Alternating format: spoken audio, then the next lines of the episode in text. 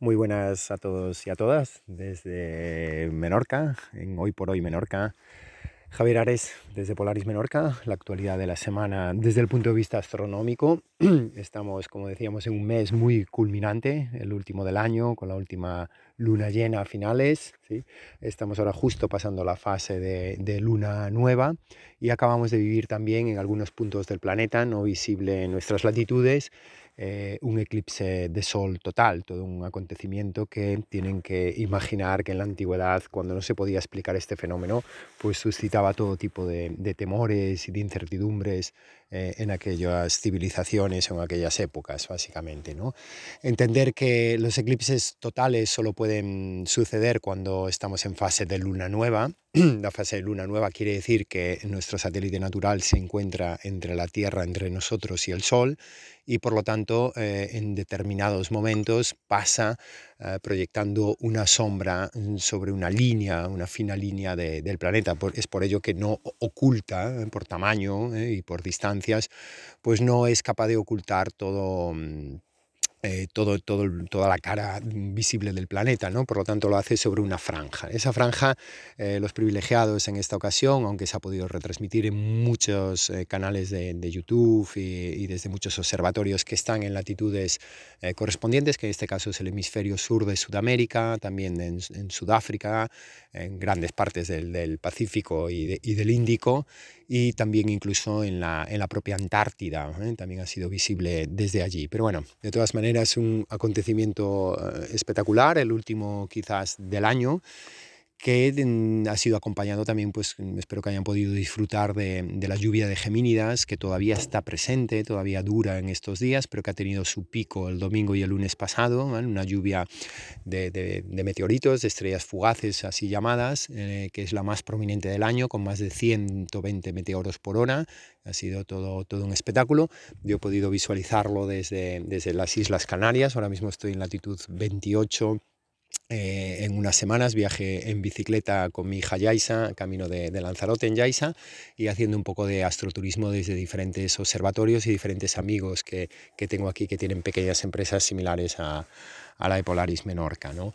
Eh, básicamente esta luna mm, entrará en conjunción, yo quiero decir que estará junto, se harán un conjunto visual no visible a telescopio, los telescopios tendrán demasiado aumento para ver esta conjunción espectacular que es lo que más les pido que aquellos que, que levantan la vista de vez en cuando y que aman el cielo nocturno no se la pueden perder. Día 21 clave, los dos gigantes gaseosos por excelencia, Júpiter y Saturno, se encontrarán y brillarán prácticamente como una sola estrella en el cielo junto a, a, a, la Luna, que tendrá unos cuatro días, estará ya en fase creciente en la que está ahora.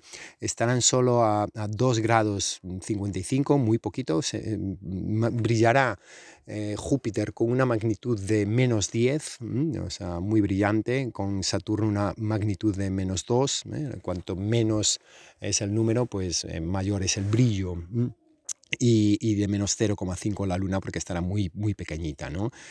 Las magnitudes hablaremos algún día, pero básicamente pues eh, hay una magnitud cero y hay magnitudes positivas que son estrellas que brillan me menos y eh, magnitudes negativas, estrellas que brillan más hasta llegar a nuestro Sol que brilla más o menos menos 30 de magnitud. ¿sí?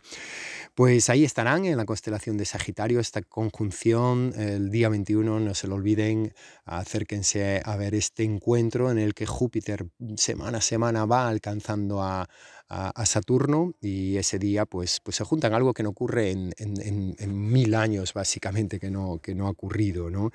Eh, brillará unas diez veces más mmm, eh, Júpiter y Júpiter se distingue, si lo ven en estos días, porque es más blanco que el punto que tienen cercano, que es Saturno, que insisto que no son estrellas, que simplemente reflejan la luz de, del Sol, y, y, Saturno pues tiene este color amarillento. ¿m? Son gigantes gaseosos ¿m? que bailarán juntos a la Luna como uno. ¿no? Es un espectáculo espléndido que, eh, insisto, no se lo pierdan, eh, con unos eh, simples, eh, simples prismáticos o si no a lo ojo desnudo porque con telescopio tiene demasiado aumento para perder, para perder el, conjunto. ¿no? Y simplemente destacar que en esta semana pues Mercurio pasa de ser un objeto mm, matutino, es decir, que se ve antes de la salida del Sol, poco antes de la salida del Sol, que lo que le está pasando a Venus. Ahora mismo eh, es el lucero del alba, Venus, no es la estrella vespertina que se suele ver eh, un poco después de la puesta de sol, sino que ahora se ve poco antes de la salida del sol. Pues eh, ahí así seguirá Venus y sin embargo Mercurio pasa de un lado del Sol al otro lado del Sol y por lo tanto pasa de matutino a vespertino. Lo podemos ver al final del día. Es un objeto, un planeta, ya saben, el más cercano al Sol, el más chiquito, pero que mm, tiene la dificultad de que no se puede mm, eh, observar durante mucho tiempo por el hecho de estar muy cercano al sol y hay que tener eh, las precauciones debidas. Nunca miren al sol, siempre es eh, un consejo dentro del mundo de la astronomía fundamental. Se dice que los astrónomos como mucho miran dos veces al sol en su vida, una por cada ojo, porque sobre todo a través de, prismáticos o telescopios pues uno se puede, se puede quedar ciego definitivamente. ¿no? Pues ahí está, en su apogeo Mercurio, ¿eh? a 1,45 unidades astronómicas, o sea, muy cerquita de la Tierra. Eh, ¿Qué quiere decir esto? Que nosotros ya a ciertas escalas del sistema solar y sobre todo fuera del sistema solar no se miden en kilómetros o miles de kilómetros porque no llegan ni los cientos o miles de millones de kilómetros y por lo tanto hay que pasar otro tipo de, de medidas. ¿no? La medida del sistema solar por excelencia es la distancia que hay de la Tierra al Sol, que es una unidad astronómica y en este caso estamos hablando de 1,50 unidades astronómicas que tendremos a Mercurio eh, cerca de, nosotros. ¿no? Pues hasta aquí eh, lo más destacado de esta semana y no dejen de, mirar al cielo este espectáculo mm, diario nocturno que nos brinda la que nos reconecta con lo macro y que hace relativizar nuestros problemas del día a día, entendiendo este gran viaje que todos compartimos a toda pastilla encima de este planeta Tierra increíble, espléndido. Muchas gracias, un saludo desde Canarias.